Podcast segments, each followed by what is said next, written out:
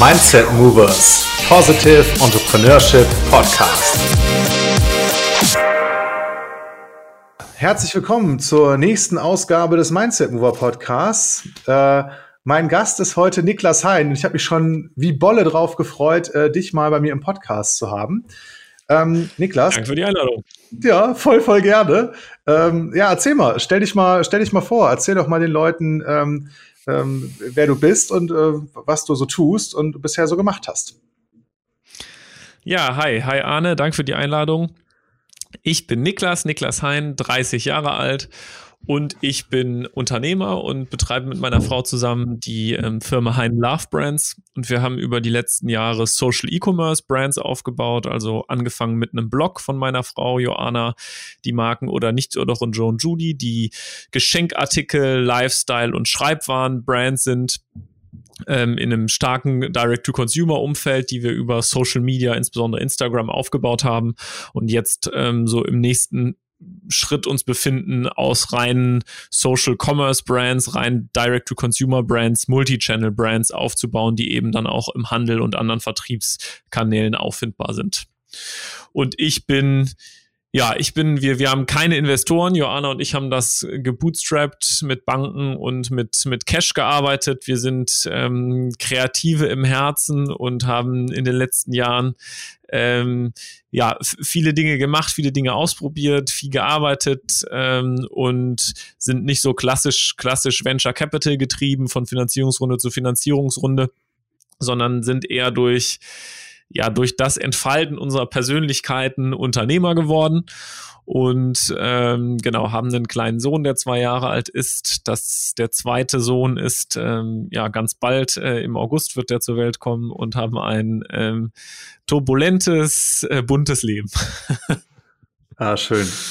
Ähm, wir wollen uns heute über ähm, Rollen unterhalten und ganz explizit über die verschiedenen Rollen, die, die du als Unternehmer bisher so inne hattest. Ähm, und vielleicht finden andere Unternehmer, die diesen Podcast hören, ja Analogien bezogen auf ihre, auf ihr Unternehmertum, auf ihre Arbeit in ihrer Organisation ähm, und können daraus was lernen oder was mitnehmen. Ähm, magst du uns mal erzählen, äh, wie so die Reise losging bei, bei, euch bei der Gründung und was so zu Anfang äh, deine Rolle war? Mhm.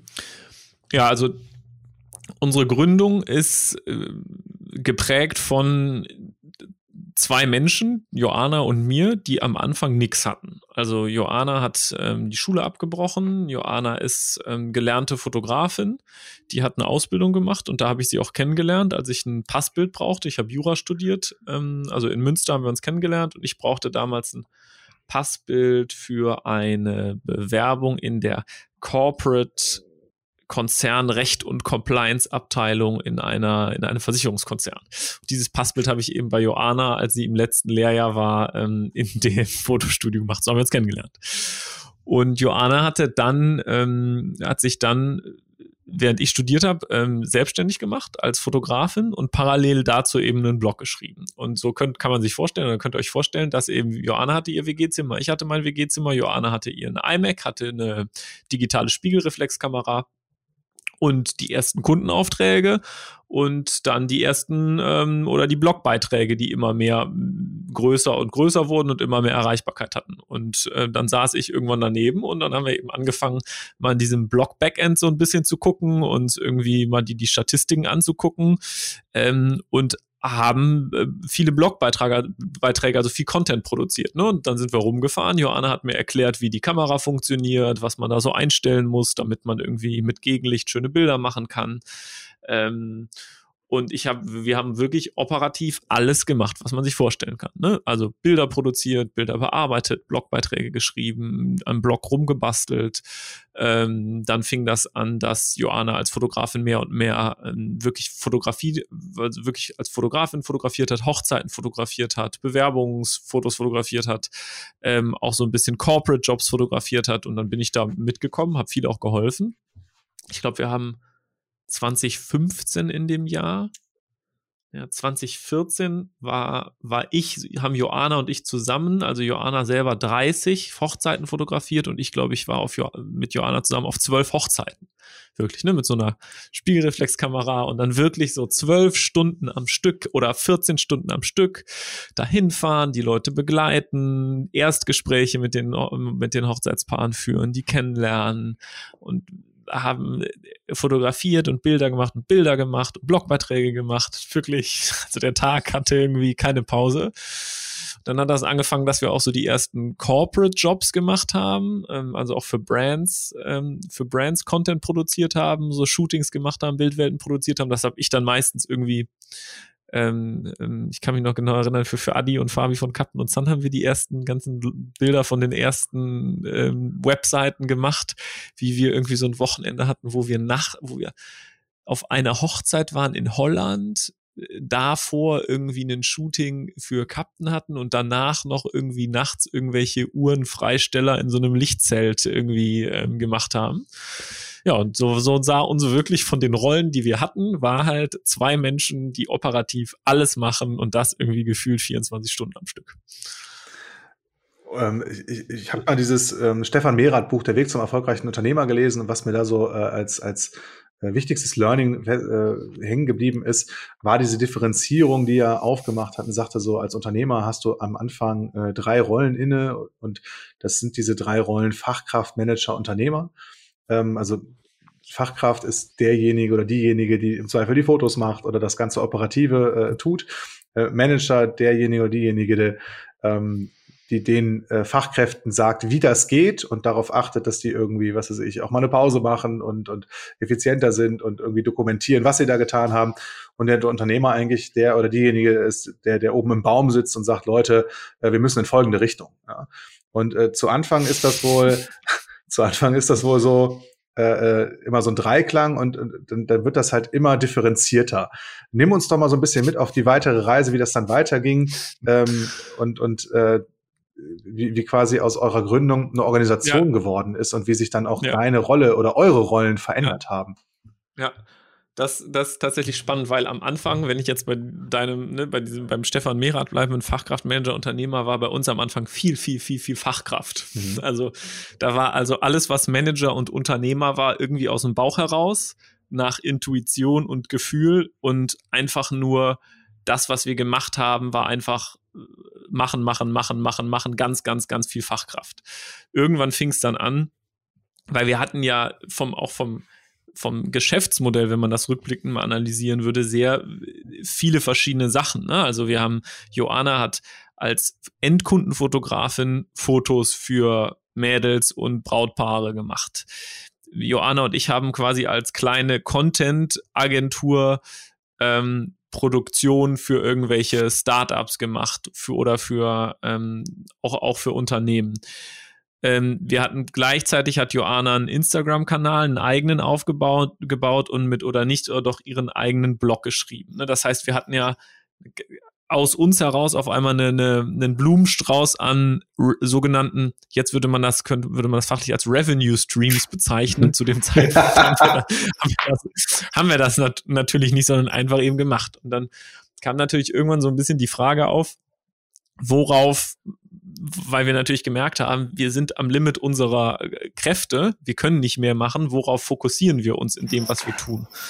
Ähm, und da Joanna einen starken Drang hat, Dinge zu schaffen und sich kreativ zu entfalten, ähm, haben wir irgendwann angefangen, an den Blog eben Produkte oder über den Blog, der eine große Erreichbarkeit aufgebaut hatte, Produkte ähm, also eigene, eigene geschaffene Produkte anzubinden. Ne? Wir haben mit einer Schreibtischunterlage angefangen und die dann an die Blog-Followerschaft zu verkaufen. So.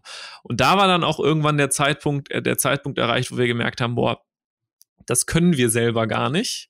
Und das war so der, das erste Mal, dass ich mich selber mehr in so eine Richtung Manager entwickelt habe, weil wir dann auch angefangen haben, ähm, uns Support zu suchen. Das war 2014 dann.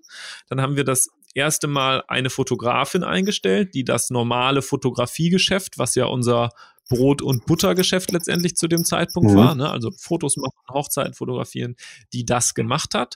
Und gleichzeitig noch ähm, sind dann ähm, irgendwie einen Tick später zwei Praktikantinnen ähm, dazu gekommen, die uns wirklich bei sehr operativen Dingen geholfen haben. Also dieses ganze äh, Bilder ablegen, nachbearbeiten, irgendwo hochladen, Übersichten fertig machen ähm, und dann eben, als es auch um das Thema ähm, Produkte im Online-Shop zu verkaufen oder über den Blog zu verkaufen. Das Thema, äh, nennen wir es Logistik und Versand.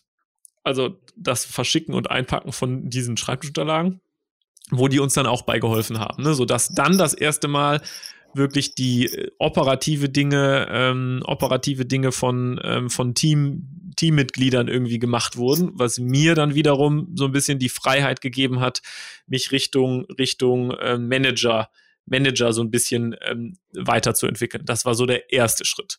Und dann ging es irgendwann sehr, sehr schnell, weil dann war es 2015 und wir haben mit dem ähm, die Verkäufe von von den von den von den Produkten, die wir gemacht haben, ähm, das hat sich explosionsartig entwickelt und dann haben wir sehr schnell sehr schnell viele Leute, teilweise auch in einer kurzen Zeit zu viele Leute geholt, die dann eben, ähm, die dann eben Fachkraftthemen übernommen haben ähm, so dass ich mehr mehr ähm, ja mehr Freiraum hatte, mich um die Steuerung um die Steuerung zu kümmern. Das war so die Entwicklung, ja.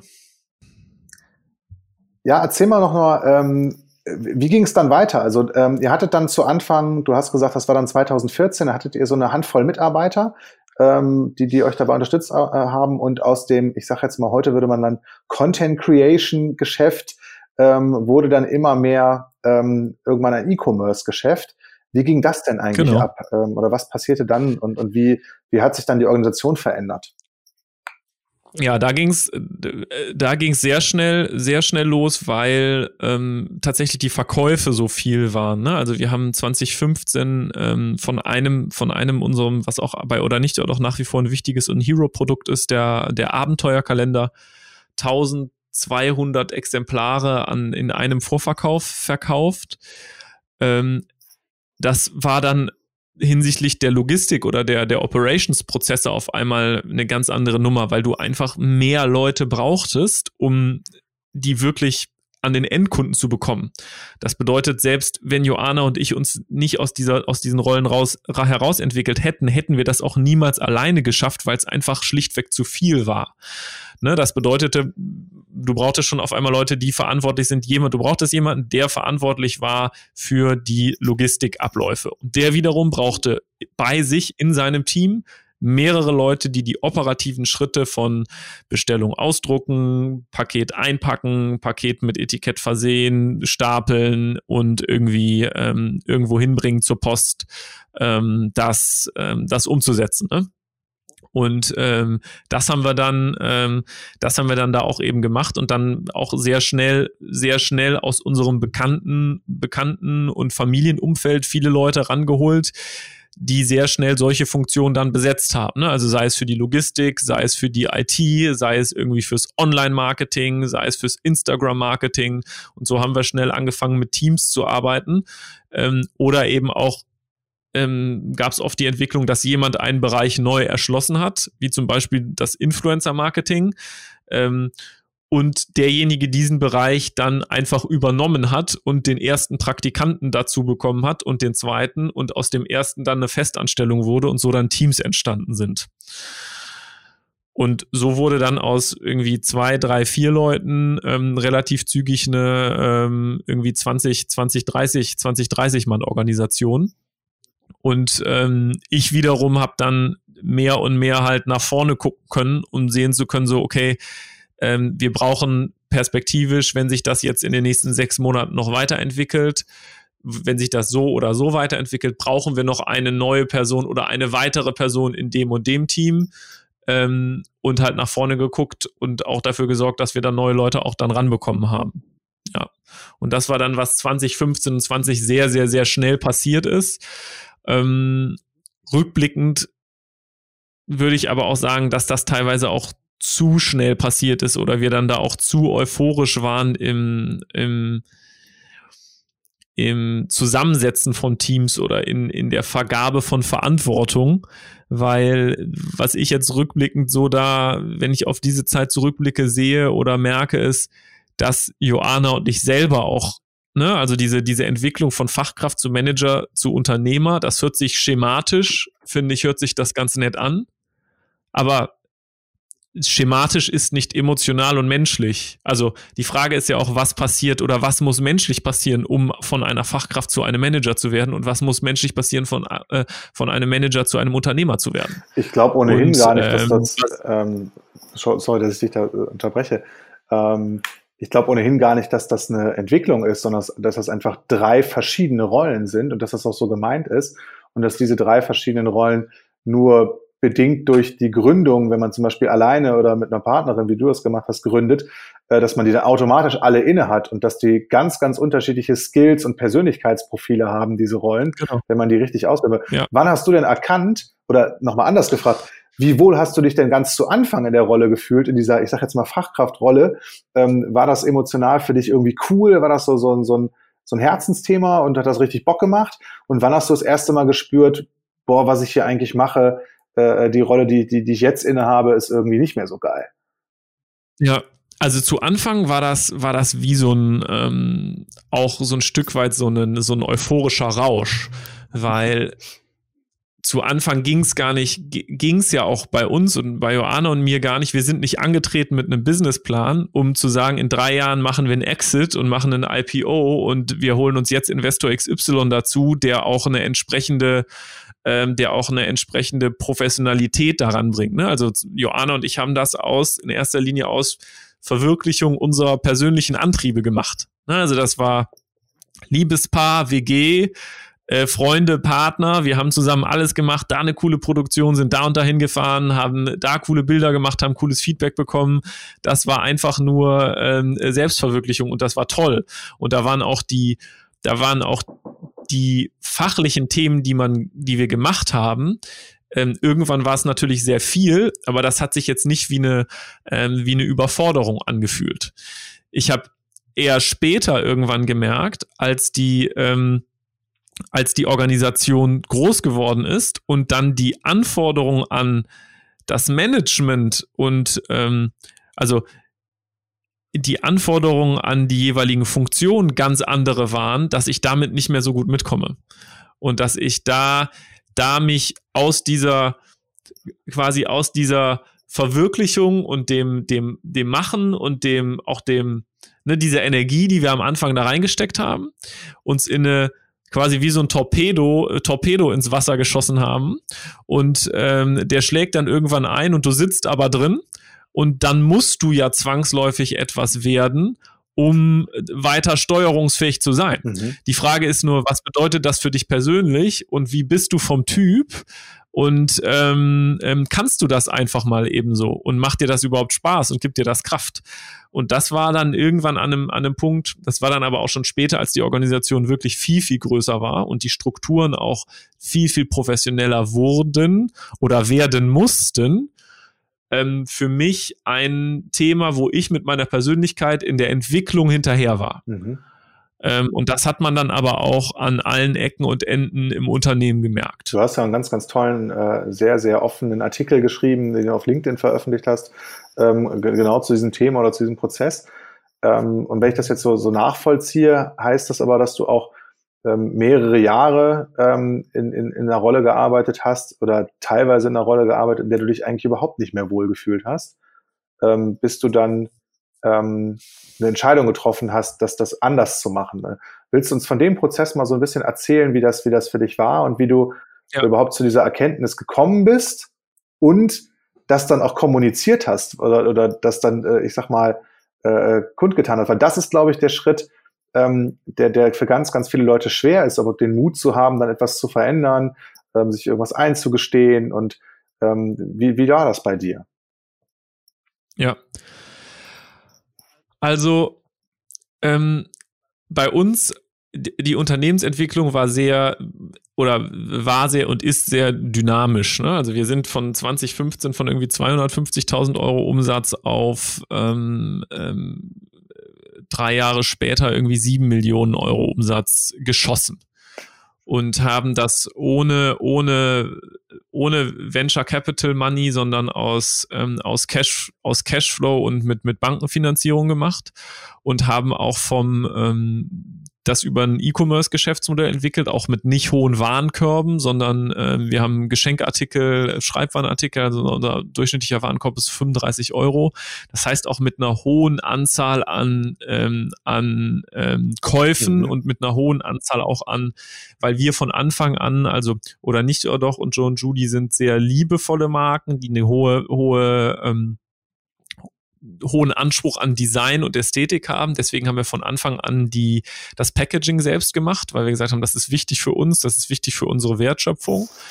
Ähm, da kann man sich jetzt betriebswirtschaftlich auch drüber streiten, weil der Rattenschwanz an Prozessen, der darin hängt, wenn man das selber macht, ist einfach enorm und das ist bei der Skalierung einfach auch ein riesiger Painpoint. Das bedeutet, wir mussten unsere ähm, E-Commerce-Systeme irgendwie mitentwickeln und mitskalieren. Wir mussten unsere Operations-Prozesse irgendwie mitskalieren. Auf einmal reicht es nicht mehr so ein kleines Lager zu haben, sondern du hattest auf einmal irgendwie ein Lager mit 1400 Quadratmetern Fläche und irgendwie wirklich so äh, Palettenplätzen und so ein Gabelstapel und so ein Hochhubwagen, der so die Sachen da rausfährt. Und das haben wir irgendwie innerhalb von, ähm, von zwei Jahren umgesetzt. Ne? Wir wollten auch, haben uns immer überlegt, ja, jetzt führen wir mal ein richtiges ERP-System ein, haben mit irgendwelchen Beratungen gesprochen und gemerkt, es war irgendwie Juni und gemerkt, okay, wenn sich unsere Bestellkurve zum Weihnachtsgeschäft so entwickelt, ähm, und wir nicht im September ein ERP-System haben, was das macht, dann äh, bringt das alles gar nichts. Dann können wir jetzt unsere selbstgeschraubten Systeme weiterentwickeln. Ähm, und dann war es auch oft so, dass wir aufgrund von Zeitmangel selbst uns irgendwelche Systeme bauen und, und schrauben mussten. Ne? So, das heißt, wir sind aus diesem Hands-on, wir machen Modus in eine, in eine Größendimension vorgedrungen, die auf einmal aber Systeme, Prozesse und Strukturen erforderte, sowohl von, ne, also Aufbauorganisation, wir brauchten eine, eine Struktur im Unternehmen mit richtigen Abteilungen und eine Ablauforganisation, also Prozesse, die da durchfließen. Ja. So, und das bedeutet auf der einen Seite technische Prozesse, aber auch auf der anderen Seite auch menschliche, also Prozesse, die die Kommunikation unter den Menschen halt ermöglicht. Und das ist in der Zeit nicht mitgekommen und ich persönlich war noch nicht so weit, dass voraus, jetzt habe ich die unternehmerische Erfahrung, dass ich, wenn ich ein Unternehmen nochmal neu gründen ja. würde, von Anfang an wüsste, worauf ich achten müsste.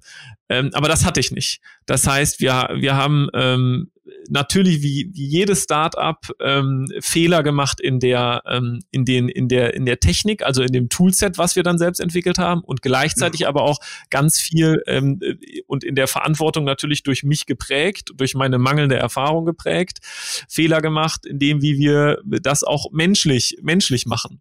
In der Kommunikation, in der Entwicklung von Mitarbeitern, in der Transparenz untereinander und dann passiert natürlich auch, dass man in Situationen kommt, wo es mal haklig wird und brenzlig wird, wo man irgendwie eine Finanzierung nicht bekommt, wo man, äh, wo man, wo dann alles mal auf Messerschneide ähm, äh, Schneide steht, übertrieben oder so fühlt es sich in den Situationen dann an.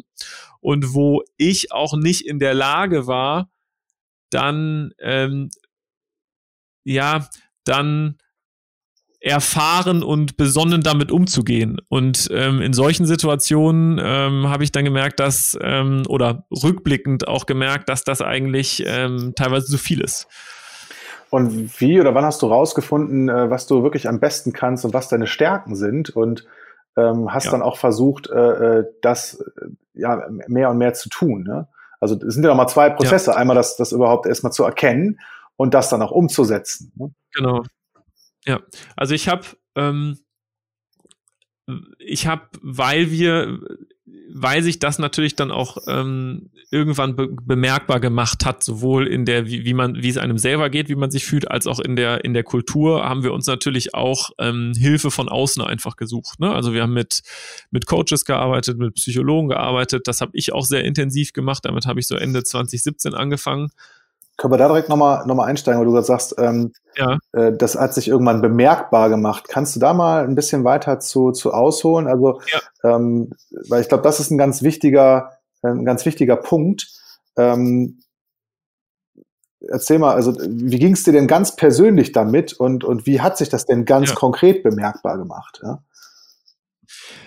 Also ich hatte persönlich Phasen, wo ich gemerkt habe, dass ich selber ähm, selber meine, also aufgrund Ne, also das sind zwei Aspekte selber. Ich, ich so gestresst war, dass ich ähm, einfach ein anderer, ein anderer Mensch geworden bin. Also durch ne, wirklich Überforderung, Müdigkeit, ähm, nicht mehr richtig rauskommen, ähm, Übelkeit, wo ich gemerkt habe, in richtig, richtig heißen Phasen, dass ähm, das auch, auch persönlich was mit mir macht. Ne? Also das äh, ist ein Thema.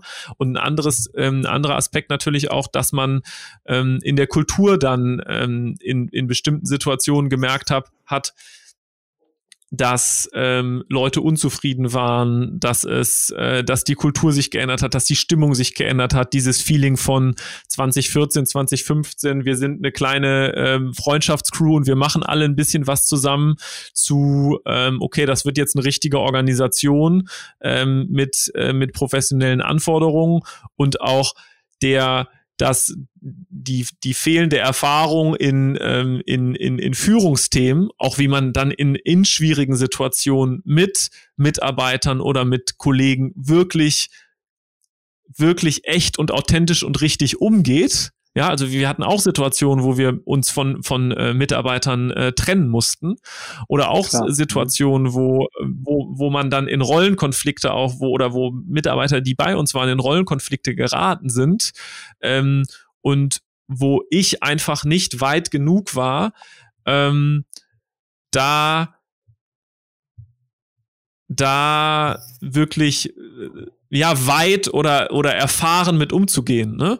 Und ähm, das sind zwei Aspekte, dass ich das einmal bei mir natürlich persönlich gemerkt habe, wie es mir geht, und gleichzeitig aber auch natürlich, wie das in dem in dem Team in dem, in dem Team sich entwickelt hat, von der Stimmung sich entwickelt hat, was man dann teilweise auch gespiegelt bekommen hat. Ne? Und das hat uns natürlich dazu veranlasst ähm, und mich vor allem auch dazu veranlasst zu überlegen, so, okay, wie geht man damit um?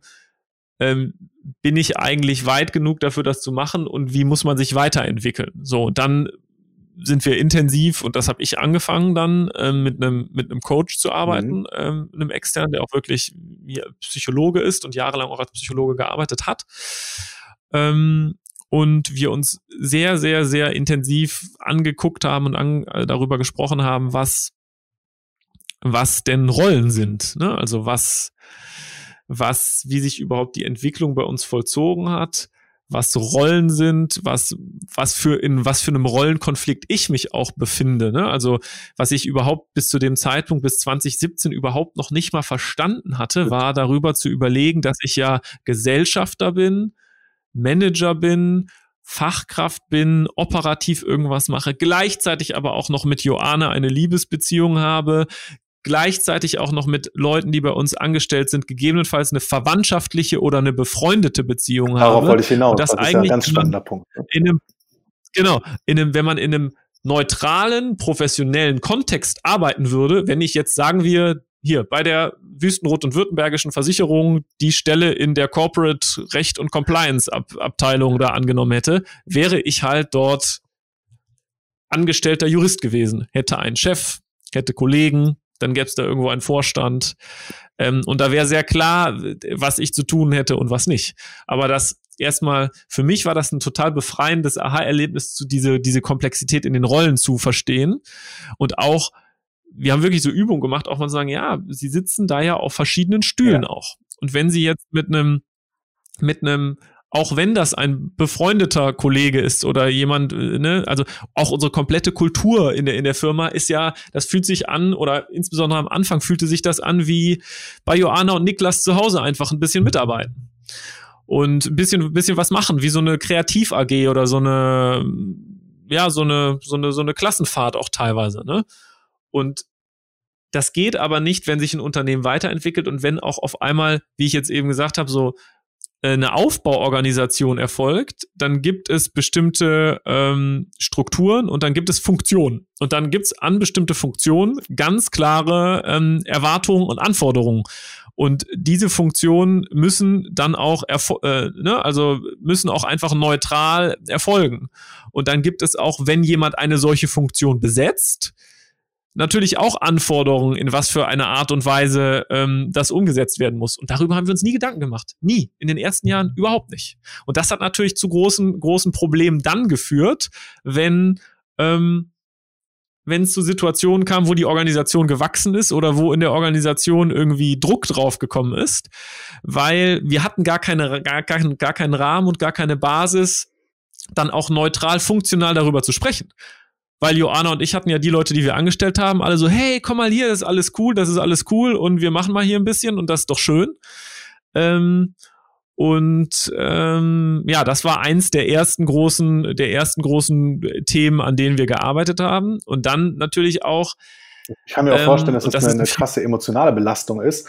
Ähm, ja, also ist es genau. ja, ist es ja schon, wenn ich mit Menschen arbeite, die, die ich erst durch die Arbeit kennengelernt habe und die mir da vielleicht irgendwie ein Stück weit ans Herz gewachsen sind oder wie auch immer, ähm, da, das ist ja schon herausfordernd als Unternehmer und dann auch mal unangenehme Entscheidungen zu treffen oder sich zu trennen. Ähm, das mit Freunden oder mit Familienmitgliedern zu machen, ähm, mit denen ich sowieso, wie du gerade beschreibst, nie auf dieser funktionalen ähm, äh, Ebene kommuniziert habe, sondern immer so gesprochen habe, wie beim, was weiß ich, Sonntags äh, Kaffee trinken und zur Familien zusammenkommen. Ja. Ähm, da bleibt ja vieles unausgesprochen. Also sowohl was Erwartungen angeht, aber auch was, ich sage jetzt mal, Feedback angeht oder oder ähm, und das, das verkompliziert sich dann ja in der Regel immer mehr. Ja? Und da kommen dann ja auch Emotionen ja. hoch und Frustration und, und vielleicht platzt dann auch mal irgendwo eine Bombe oder der, einem der Kragen oder jemand hat mit der Hand auf den Tisch oder ähm, also ich kann mir vorstellen, dass das im Zweifel viel, viel anstrengender ist, als äh, das irgendwie klar und funktional äh, äh, kommunizieren ja. zu können mit in Anführungsstrichen Fremden, mit denen ich eine ausschließliche Arbeitsbeziehung habe, obwohl ich da mittlerweile auch äh, sehr differenziert drüber denke, weil wir ja die allermeiste Zeit äh, ähm, mit Arbeit verbringen. Ja, also so die, aber nochmal ja. zurück, äh, das, das, das stelle ich mir dann schon emotional sehr aufreibend vor. Ne? Wie, wie hast du das ja. empfunden und wie, wie, wie hast du deine Energie Leistungs-Energielevel irgendwie gesteuert? Ja, also teilweise war mein Leistungs- und Energielevel echt, echt, echt niedrig und ich glaube auch, ähm, ich, das sind Themen, da gucken viele, glaube ich, nicht drauf oder denken, das wäre so normal. Also gerade diese, diese Anzeichen, wenn, wo ich ne, der, der festen Überzeugung von, von bin, dass jeder Mensch halt bestimmte Dinge in sich als angelegte Gaben und, und Fähigkeiten hat und mitbringt. Und wenn er Themen oder sein, sein Leben so gestaltet und Tätigkeiten wahrnimmt, die darauf einzahlen, ähm, oder, oder umgekehrt die Gaben, die dann auf diese Tätigkeiten einzahlen, wenn die zur Geltung kommen, dass zu Kraft und Energie ähm, kommt und ähm, man halt eine positive Energie hat. Und, und genauso gibt es aber auch, oder gab es bei mir jetzt in meinem Flow, Leben ne? Phasen, ne? wo das eben nicht ja, genau, wo, wo ich aber eben nicht in einem Flow war, sondern Tätigkeiten vollzogen habe oder in, in, in Situationen mich befunden habe, wo mir das alles nur ganz viel Kraft gezogen habe. Und bei mir, meine Symptome, die ich dann verspürt habe, waren und ähm, ne, also klassische Burnout-Depressions-Anzeichen, ähm, ähm, ne? Müdigkeit, Kraftlosigkeit, Abgeschlagenheit, Ermattung. Ähm, ähm, ich habe äh, ne, das sind bei mir so, bei mir so Symptome, die dann, die dann kommen und die sich ähm, anbahnen. Und ich glaube, dass äh, viele Leute in solchen Situationen schon mal waren und in diese Situation kommen, aber es auch als normal oder ich damals, als ich, bevor ich jetzt auch mich mit, mit solchen Themen beschäftigt habe, war da auch nicht sensibilisiert für. Ich habe das quasi für normal gehalten und dachte, das geht weg und das ist, ähm, das gehört halt mal eine Phase dazu. Ähm, und ähm, dann geht das wieder weg. Ich das ein, Aber ich habe halt gemerkt, dass ich da selber Einfluss drauf nehmen kann. Ich finde das ein unfassbar ähm, das, spann spannenden Punkt, dass du das sagst und auch total äh, ehrlich. Ähm, in unserer Gesellschaft ist das ja leider überhaupt nicht normal. Und ähm, ich habe das schon als Kind gelernt und habe mich auch am Anfang, als ich Kinder hatte, genauso verhalten und habe das, mittlerweile mache ich das anders. Also klassisches Beispiel, also meine Tochter oder mein Sohn oder ein Kind schlägt sich das Knie auf. Das Erste, was die Eltern sagen, ist am besten noch ein Junge, Indianer kennt keinen Schmerz und ist doch nicht so schlimm. Ja, also das Gefühl, was das mhm. Kind gerade spürt, dass es sau weh tut, zu unterdrücken mit, ist doch gar nicht so schlimm, du darfst das jetzt nicht fühlen, ist äh, alles wieder, alles ist gut, genau. ja, nichts ist gut in dem Moment. Ähm, und heute würde ich sagen, ja, ist auch scheiße, tut auch weh. Ne? und dann, dann ähm, nehme ich zumindest das Gefühl, was das Kind hat, irgendwie ernst. Und das haben wir natürlich auch alle äh, so gelernt. Und, und wenn es halt scheiße läuft, dann heißt es halt, musst du durch. Ne? Nur ich glaube eben, dass dauerhaft musst du durch zu genau dem führt, was du eben beschrieben hast. Zu Burnout, zu Depression, ja. zu ähm, oder zu Erschöpfungsdepression, wie man das dann irgendwie genau definiert. Ähm, und das hat gar nichts mit Workload zu tun oder mit, mit äh, sondern eher mit der ähm, mit, mit der Art der Aufgabe und wie, wie sehr die ja. mit den eigenen Stärken und vielleicht oder ist jetzt hier äh, mit dem Charakter oder so matcht. Ne? Und ähm, ich habe mal irgendwo dieses Modell gesehen zwischen äh, von, von Lernzone, äh, nee, von Komfortzone, Lernzone und Angstzone. Das heißt, äh, dass hinter der, äh, kom, äh, hinter der Lernzone äh, wo ich ja nur reinkomme, wenn ich die Komfortzone verlasse, äh, dass da auch dann die Angstzone irgendwo liegt. Und wenn man, bei manchen ist in manchen Bereichen diese Lernzone echt dünn oder klein. Und wenn ich die zu weit aus der Komfortzone rausschubse, sind die sofort in der Angstzone genau. und dann reagieren die irgendwie, ja. äh, wie Menschen halt reagieren. Flucht, Rückzug, äh, sich totstellen, keine Ahnung, oder Kampf, ne? Und, und gehen halt dann dagegen vor. Ja. Da, da dürfen wir viel, viel ja. sensibler sein und, und irgendwie darauf achten, ähm, also ich glaube, die ganzen Gefühle, die wir haben, sind äh, äh, total wertvolle Signale und auch die negativen Gefühle. Und ich habe das, Absolut. ich habe ja, ich habe auch mich ganz viel mit NLP beschäftigt und ich finde NLP auch total toll. Ähm, allerdings habe ich da auch immer gelernt, äh, negative Gefühle irgendwie äh, mit bestimmten Strategien, ich sag jetzt mal, wegzumanipulieren oder Reframing, Reframing ja. genau. Und ähm, ja es ist interessant, sich damit zu beschäftigen, wie das funktioniert und dass das funktioniert. Ja? Und da habe ich aber auch geschlussfolgert, dass negative Gefühle äh, in Anführungsstrichen oder äh, unliebsame Gefühle negativ sind und dass dass ich dass die zu nichts gut sind oder zu nichts nutze und das sehe ich heute anders. Ja? Das ähm, also da ja. da da achte ich viel mehr drauf. Jetzt wollte ich aber noch mal einhaken. Ähm, was war denn dann die Konsequenz aus dieser Erkenntnis für dich? Genau, also ich kann ja erstmal äh, konkret nochmal noch mal sagen, was ich überhaupt das erste Mal über mich gelernt und verstanden habe, ja. wo ich eine, von mir eine komplett andere Wahrnehmung hatte als, also eine, als es eigentlich war. Also, denn ich bin bis zu dem Zeitpunkt irgendwie bis 2017 auch, bis das wurde, das Unternehmen größer wurde, die ersten wirklich äh, auch äh, Überforderungen kam, weil wir gemerkt haben, das wird, wird größer, die Strukturen werden anders, das muss anders geführt werden. Es geht nicht mehr. Ich habe ja das Unternehmen, so, so wie es aufgebaut, wie wir es aufgebaut haben, das habe ich ja nach meiner, ähm, nach meinem nach, aus Intuition gemacht. Mhm. Und das hat bisher, bis, hat bis zu einem gewissen Zeitpunkt auch immer gut funktioniert. Und ähm, ich bin ja keiner, ähm, äh, keiner ba Blaupause gefolgt, sondern Joanna und ich haben das einfach so gemacht, wie es sich authentisch angefühlt hat für uns. Ähm, und was ich verstanden habe oder das erste Mal entwickeln konnte mit der Hilfe von außen war halt auch zu verstehen, dass das bis zu einem gewissen Zeitpunkt ja auch gut und okay ist aber dass das ab einem gewissen Zeitpunkt dem weiteren Wachstum eine, einer Organisation auch im Wege stehen kann. Mhm. Und da, was ich für mich verstanden habe, ist erstmal, und das habe ich mit meinem ähm, Psychologen und Coach erstmal auch ähm, mehrere, mehrere Programme auch bei dem gemacht, was ich für mich ver verstehen musste, ist, ähm, kann ich andere Menschen verstehen? Was meine, was meine Grundannahme von mir war, was aber überhaupt nicht stimmt. Mit Verstehen. Oder auch zu dem Zeitpunkt. Mit Verstehen meinst du was genau? Ja, meine ich wirklich verstehen. Also meine ich sowohl, sowohl rational, also sowohl inhaltlich als auch ähm, emotional. Sind, also als, als auch wirklich emotional.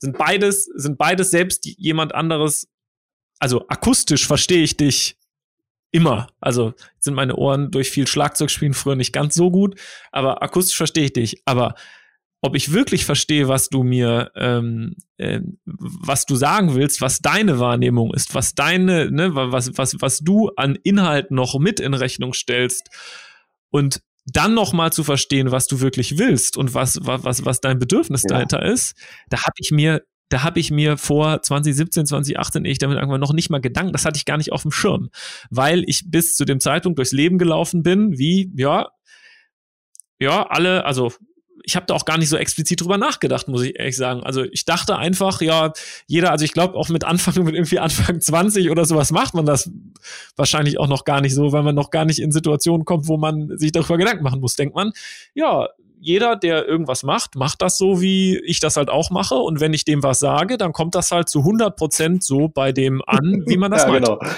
Und ich, ich musste dann erstmal, bin halt mit einer Selbstwahrnehmung durchs Leben gelaufen, weil ich ja ähm, schon gerne sende und auch ähm, ähm, Kommunikations, naja, wenn wir es richtig also meine Wahrnehmung war, dass ich kommunizieren kann, weil ich halt viel geredet habe. So, aber das ist ein schöner Satz. Das heißt ja. ja, nicht, ja, kommunizieren bedeutet ja aber, dass man auch, dass man auch andere versteht und dass man auch so kommuniziert, dass einen andere verstehen. Und das musste ich erstmal, das haben wir in einem schmerzhaften Prozess aufgebrochen, dass das, äh, dass das nicht so ist. Und ähm, haben auch viele Übungen. Ich habe auch ähm, ein, ein Gruppen, Gruppenprogramm gemacht.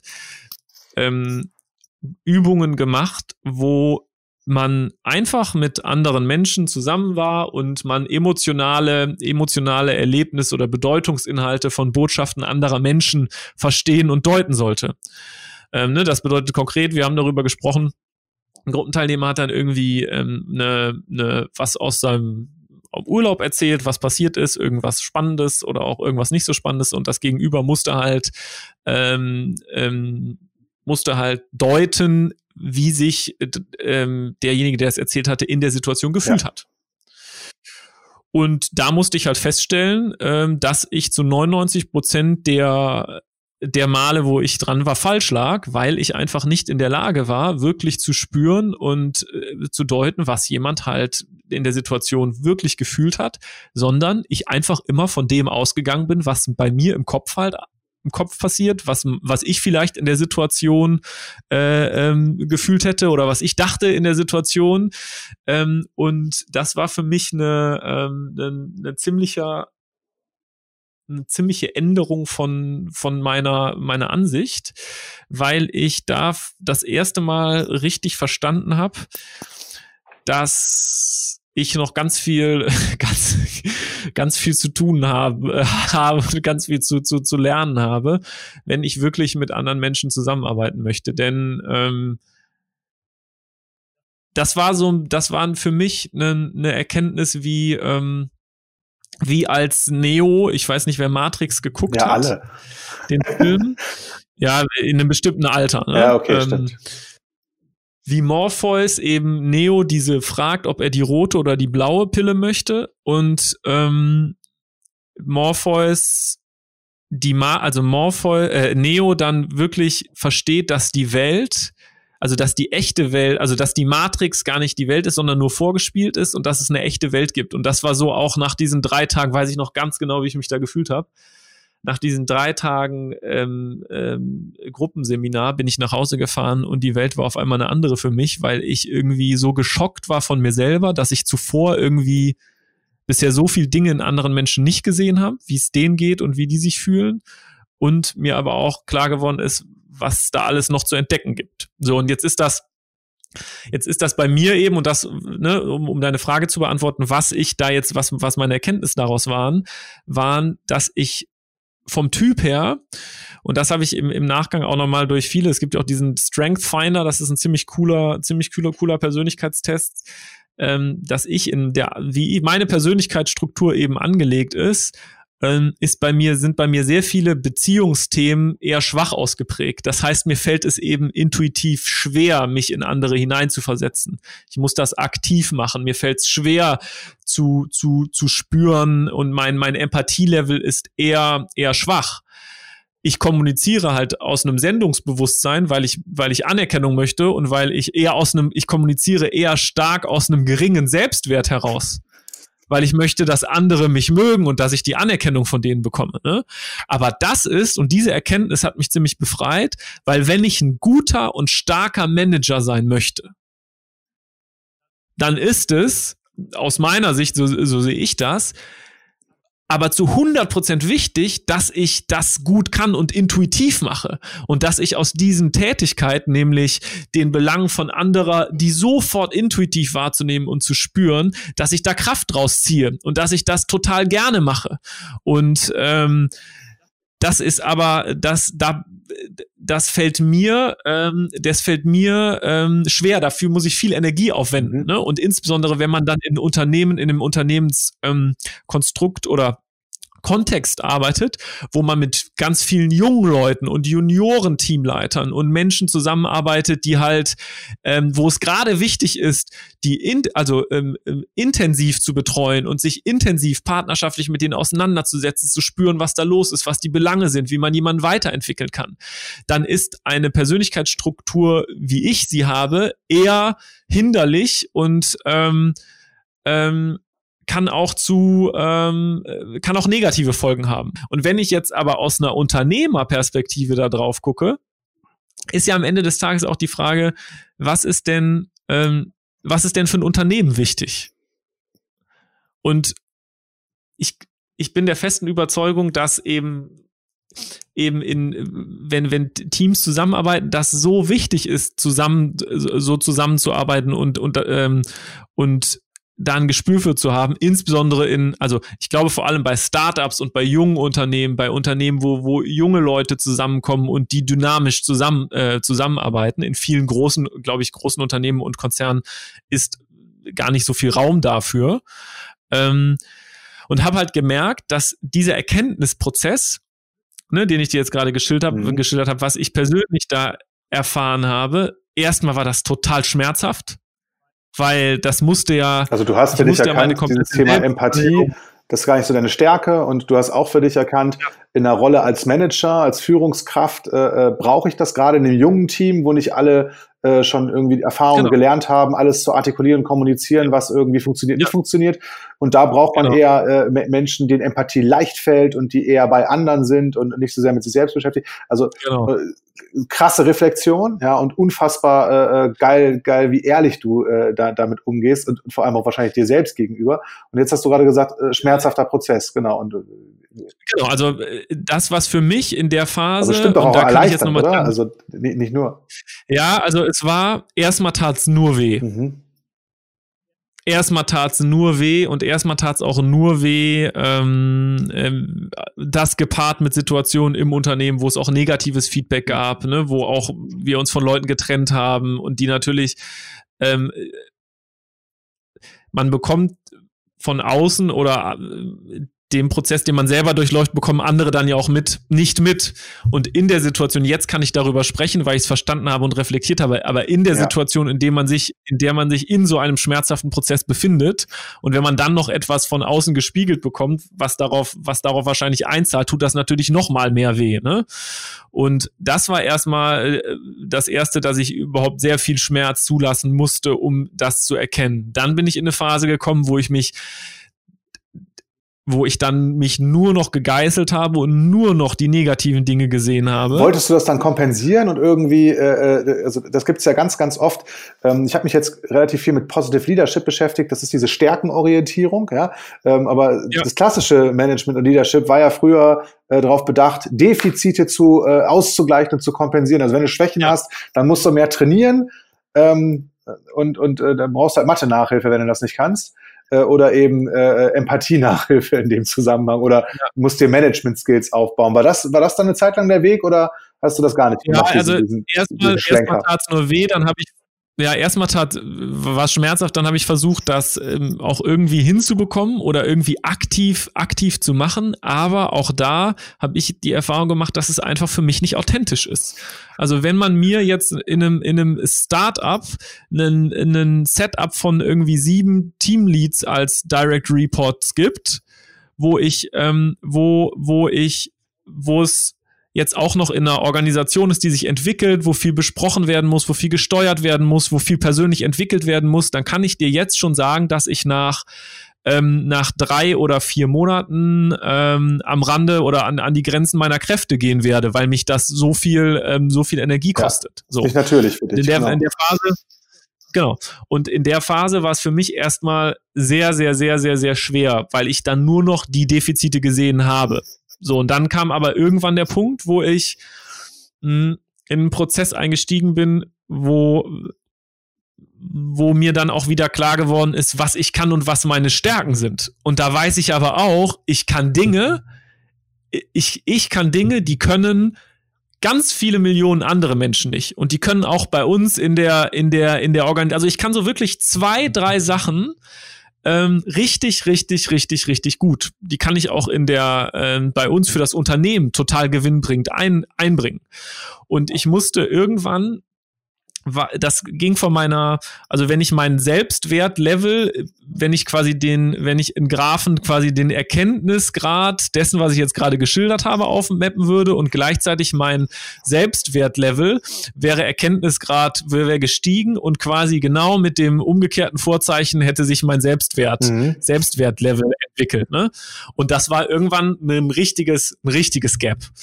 Ähm, bis zu dem Zeitpunkt, wo ich, ähm, wo ich verstehen oder das erste Mal verinnerlichen konnte, dass dieses, diese, und wir müssen es jetzt ja auch gar nicht negativen Themen nennen, sondern seien es einfach Eigenschaften, die Schattenseiten haben, ne?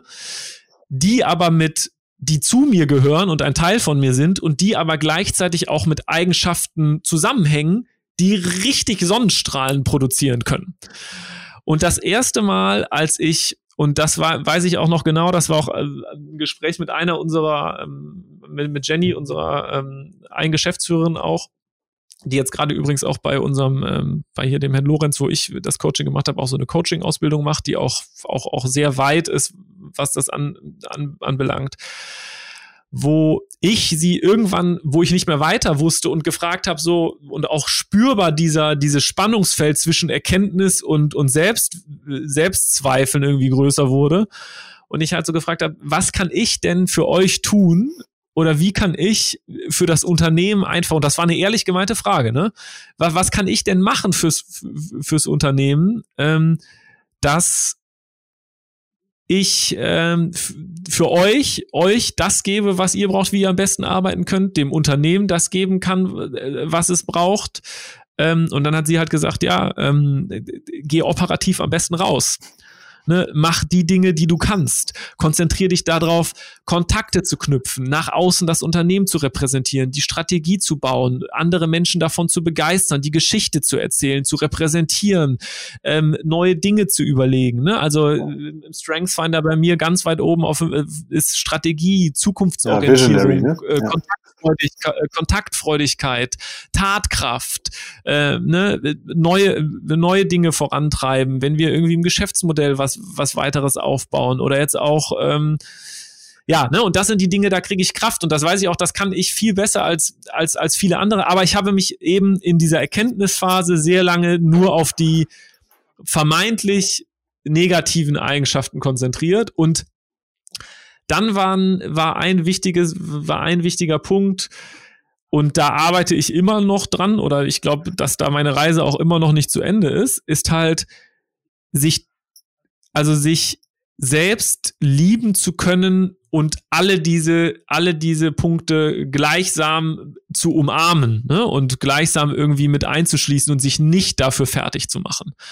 Und ich glaube, das gilt allgemein, allgemein bei ja, wahrscheinlich jedem Mensch. Ich, ich glaube, das ist so die also größte, also, also damit beschäftige ich mich ja auch ganz, ganz viel. Ich glaube, das ist die größte Herausforderung für alle von uns oder für ganz viele von ja. uns, kann ja gar nicht, das ist ja Quatsch, ne, für alle zu sprechen, aber ähm, sich einfach so zu nehmen, wie man ist und damit irgendwie klarzukommen ja. und das sich selber okay genau. zu finden. Das ist, glaube ich, auch immer die größte Frage, ja. die Kinder oder Jugendliche oder pubertierende, äh, äh heranwachsende Menschen über sich haben. Bin ich okay? Und ja, klar. Äh, ähm, und das ist halt genau voll, voll der Prozess.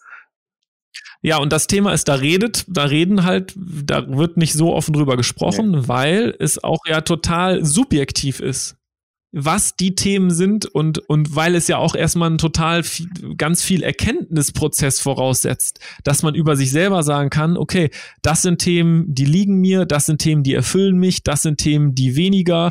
Also ich meine, bei Äußerlichkeiten ist das vielleicht einfacher, dass jemand sagt, okay, ich fühle mich nicht so wohl, weil ich habe irgendwie ein paar Gramm zu viel oder jetzt eine, eine krumme Nase oder sowas. Ne? Ähm, aber auch, auch da reden, glaube ich, die wenigsten drüber. Aber da hängen ja auch Gefühle dran und ich glaube, das ist Genau, aber da hängen auch Gefühle. Gerade in so einer Instagram-Welt, äh, wo alle ja schön sind, ne, ähm, ist das wahrscheinlich auch für, für äh, junge Menschen, die da irgendwie reinkommen, ähm, äh, total schwierig, äh, sich dann auch äußerlich so Ja. zu akzeptieren und sind nun mal nicht, nicht alle irgendwie entsprechend dem Schönheitsideal und, und werden trotzdem ständig geratet. Ne? Aber, ähm, Ja, ich weiß, was du meinst. Eckhard von Hirschhausen hat so eine super schöne Metapher dazu äh, mit dem Pinguin. Ne? Ist einfach ein sperriger Vogel, der kann gar nicht fliegen und an Land äh, läuft er auch unfassbar langsam, aber schmeißt den mal ins Wasser. Ne? Dann geht's ab, da fängt der Fische äh, und äh, das ist das ist quasi seine äh, seine Materie und und da ist der halt voll im Flow. Ne? Ähm, Ja, das stimmt. und das fand- finde ich immer ganz schön. Und, und jeder darf irgendwie rausfinden, was quasi sein eigenes Wasser ist. Ne? Genau, und das ist, ich glaube, das ist am Ende des Tages eins der, eins der wichtigsten, der wichtigsten, ähm, ja, der, der wichtigsten Themen, das rauszufinden. Jetzt kann ich dankbar, sehr dankbar und glücklich sein, dass ich die Möglichkeit hatte, erstmal das alles zu erfahren ähm, und da, damit konfrontiert wurde, dass ich mich auch so persönlich damit beschäftigen konnte, weil ich habe mich dadurch so, so sehr, sehr, sehr kennengelernt. Ne? Ähm, und ja, aber das war natürlich auch ähm, ein, ein intensiver ähm, Prozess. Ich spreche ja immer ganz viel in meinem Podcast über das Thema Wachstum und persönliches Wachstum und Unternehmenswachstum und dass das eine eine Folge von dem anderen ist. Ja, also ich sage ja immer, unternehmerisches Wachstum folgt persönlichem Wachstum. Und was du die ganze Zeit sehr offen und total ehrlich und reflektiert hier beschrieben hast, wofür ich dir ultra dankbar bin, ich glaube, das ist der unfassbar starker Mehrwert für ganz, ganz viele äh, Leute, die hier zuschauen und zuhören. Ähm, was glaubst du denn, was es, was es in dem Kontext braucht, damit ein Unternehmen wirklich wachsen kann?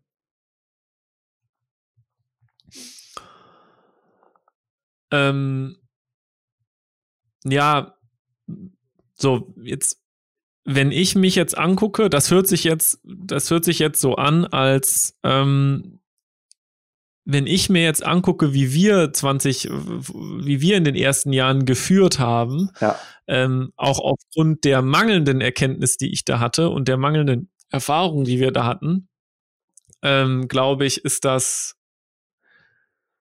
sind wir da eher dann ein Negativbeispiel dafür, wie wir bestimmte Dinge, ähm, bestimmte Dinge gemacht haben. Auch gerade was so, so ähm, Kommunikation, Kommunikation anbelangt. Was ich glaube, was, was wichtig ist, ist, dass, ähm, dass man, ähm, dass man Menschen hat, die in der, in, in der Führung arbeiten oder die, die, die die jetzt Managementpositionen haben, die mit Leuten zusammenarbeiten, die das auch wirklich wollen, die wirklich führen wollen, nicht weil sie aufgrund der Macht oder des Prestige jetzt irgendwie den, den nächsten C-Level-Posten oder irgendeinen Posten haben wollen, sondern weil in ihnen angelegt ist, dass die sich um andere Menschen auch mit kümmern möchten und mit denen auch zusammenarbeiten möchten. Ne? Mhm. Ich glaube, das ist eine, ähm, eine, eine große, ähm, große Grundvoraussetzung und denen auch dann dann das die Menschen lieben und denen das wichtig ist, mit denen gemeinsam ähm, gemeinsam zusammenzuarbeiten und die eben da auch ähm, ähm, da auch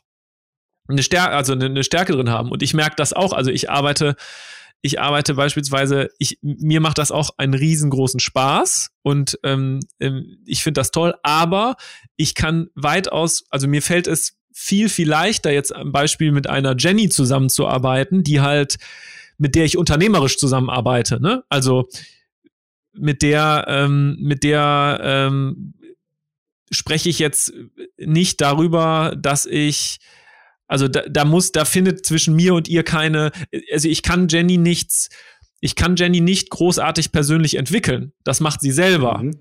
Aber ich kann ihr halt, ich kann sie halt mit ihr besprechen und fragen, was, was ihr jetzt helfen würde. Und wir können überlegen, ob sie, ähm, was sie davon braucht. Und ich kann ihr das irgendwie ermöglichen. Aber ich kann, ich, mir fällt es halt schwer, ähm, das mit ihr im Detail selber zu machen. Das einzige, wie als, als, als Führungspersönlichkeit oder als, als Unternehmer kann ich sie höchstens inspirieren oder durch meine Persönlichkeit oder sowas mitnehmen oder so. Das heißt, mir macht das auch Spaß, aber ich wäre jetzt nicht der richtige Typ am Beispiel äh, jetzt irgendwie ähm, mit, mit Fachkräften kleinteilig zu sitzen, Feedback zu geben, zu sagen, hey, guck mal hier die Mail, die du an den Kunden oder Partner geschrieben hast, da hast du das und das formuliert, das wirkt auf mich jetzt so und so. Ähm, und ähm, oder auch irgendwie dann in Konflikten zu vermitteln zwischen dem und dem, weil ich da einfach nicht so die äh, Antennen für habe. Aber wenn man Manager sein möchte und ich glaube, dass halt gerade in, in den Unternehmen, gerade in Unternehmensgrößen 50, 100, 200 Mitarbeiter, sind die menschlichen Themen so wichtig und so prägend, dann muss man dafür, ja, in allen Unternehmen, äh, ja, da gebe ich dir recht, dann muss man dafür, ähm, dann muss einem das Spaß machen.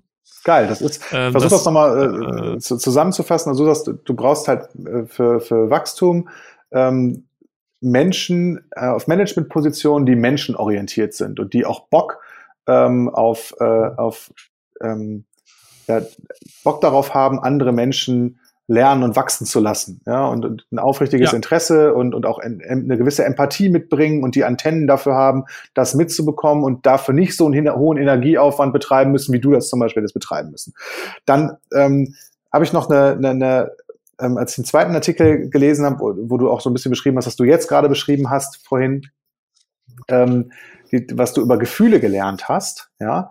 Ähm, du hast gesagt, du warst gar nicht so, äh, so selbstempathisch und, und, und auch gar nicht so empathisch gegenüber anderen und konntest, hattest gar keine so gute intuitive ja. Wahrnehmung. Ähm, und du hast aber Tools gelernt, ähm, ähm, um, um, ich sag mal, deine emotionalen Frühwarnsysteme und deine Empathie oder ähm, ähm, deine Wahrnehmung zu trainieren. Und äh, welche Tools sind das und wie hast du die in deinen Alltag eingebunden? Mhm.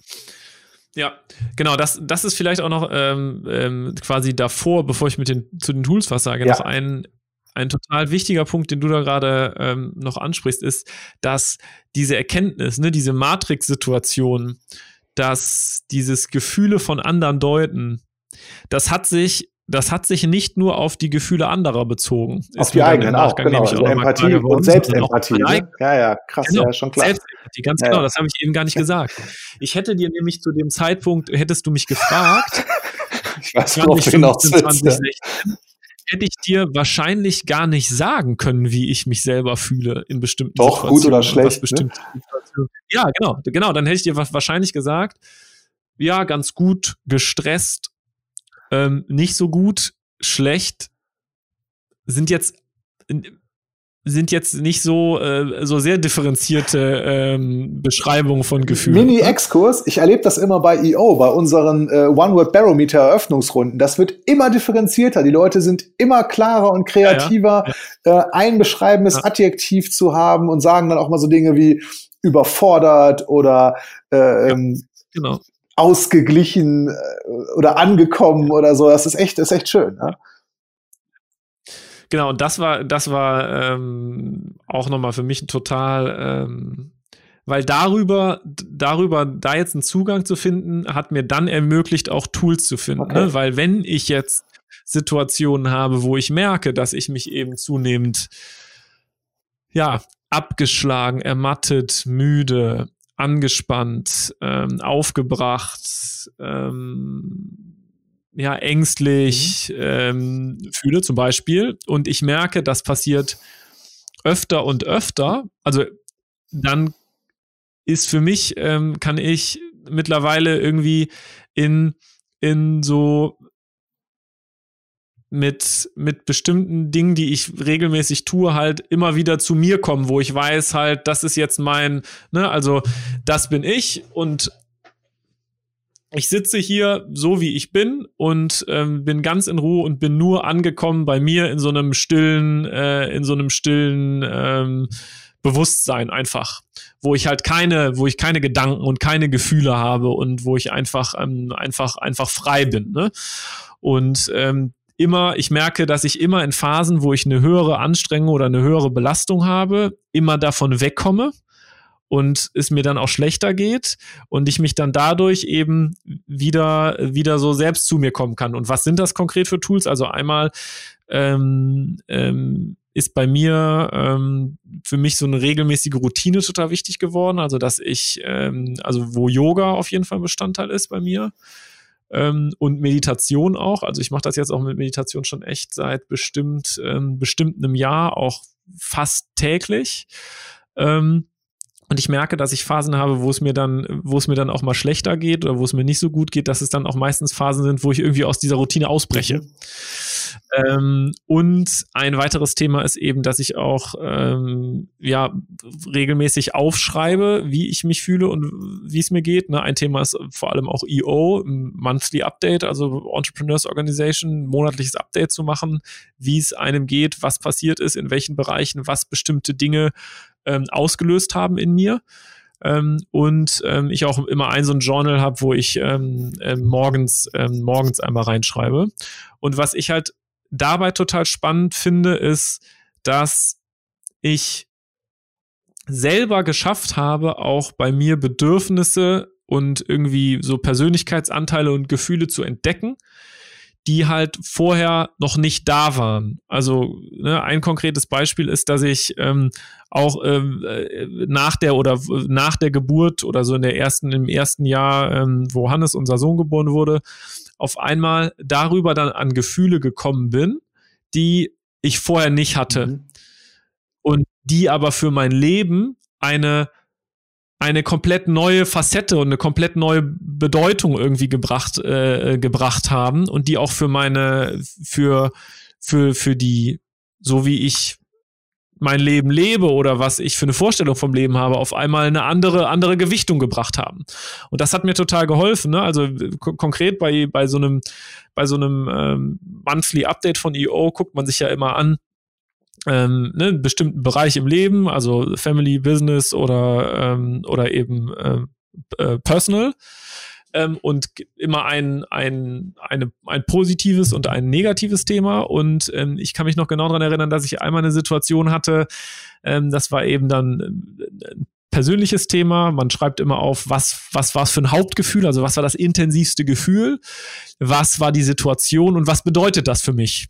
Und ähm, das war eine Situation, da weiß ich noch genau, da war Hannes irgendwie, der war, Hannes war noch ganz, ganz klein irgendwie, den hatte ich, ähm, da war ich dann irgendwie ähm, spazieren, das war irgendwie morgens, die Sonne ging so auf, saß mit dem auf so einer Parkbank, ähm, hatte den in so einem Tragetuch bei mir auf, ähm, auf, ähm, auf der Brust und ähm, das war so schön, dass ich in der Situation einfach weinen musste. Und ich das war vor, vor Erfüllung und, ähm, und Rührung und Erleichterung und einfach purem Glück.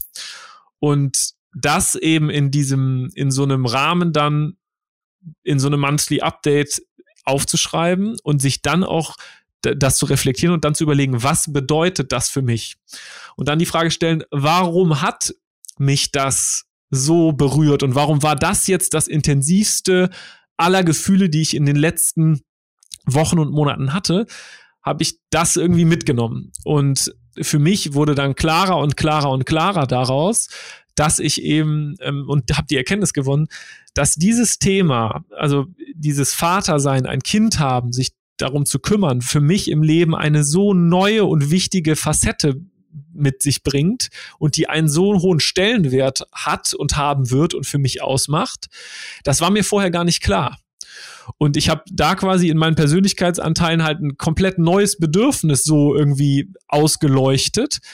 Und mit dem Wissen darum weiß ich jetzt auch, das ist mir, mir ist es total wichtig und heilig, äh, beispielsweise Hannes abends ins Bett zu bringen. Und das gibt mir total viel Stabilität und Kraft. Und so konnte ich das entdecken und das macht mich ähm, glücklich und erfüllt. Ne? Und um konkret dann, das, das ist halt ein Beispiel und ein Tool letztendlich, wie ich für mich jetzt ähm, bestimmte Dinge einfach entdecken und ähm, entdecken und dann auch für mich mitnehmen kann und die mich einfach dann erfüllen. Ne? Und ähm, das kann jetzt, das war jetzt nur ein Beispiel, wie es bei mir jetzt in einer Situation war. Das kann für jeden ja was komplett anderes und das ist ja total subjektiv.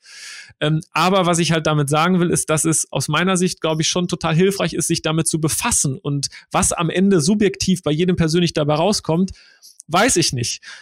Das ist ja auch total egal am Ende des Tages.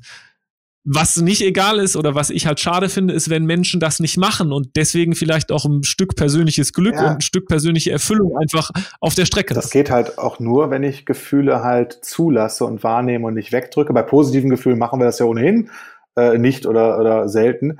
Äh, negative drücken wir weg, aber bei positiven, das war ein wunderschönes Beispiel, was du gerade gesagt hast, hast du zum ersten Mal genau hingeschaut. Ich habe das damals in dieser GFK, in dieser gewaltfreien Kommunikation gelernt, dass überhaupt hinter jedem Gefühl entweder ein erfülltes oder ein unerfülltes Bedürfnis stehen.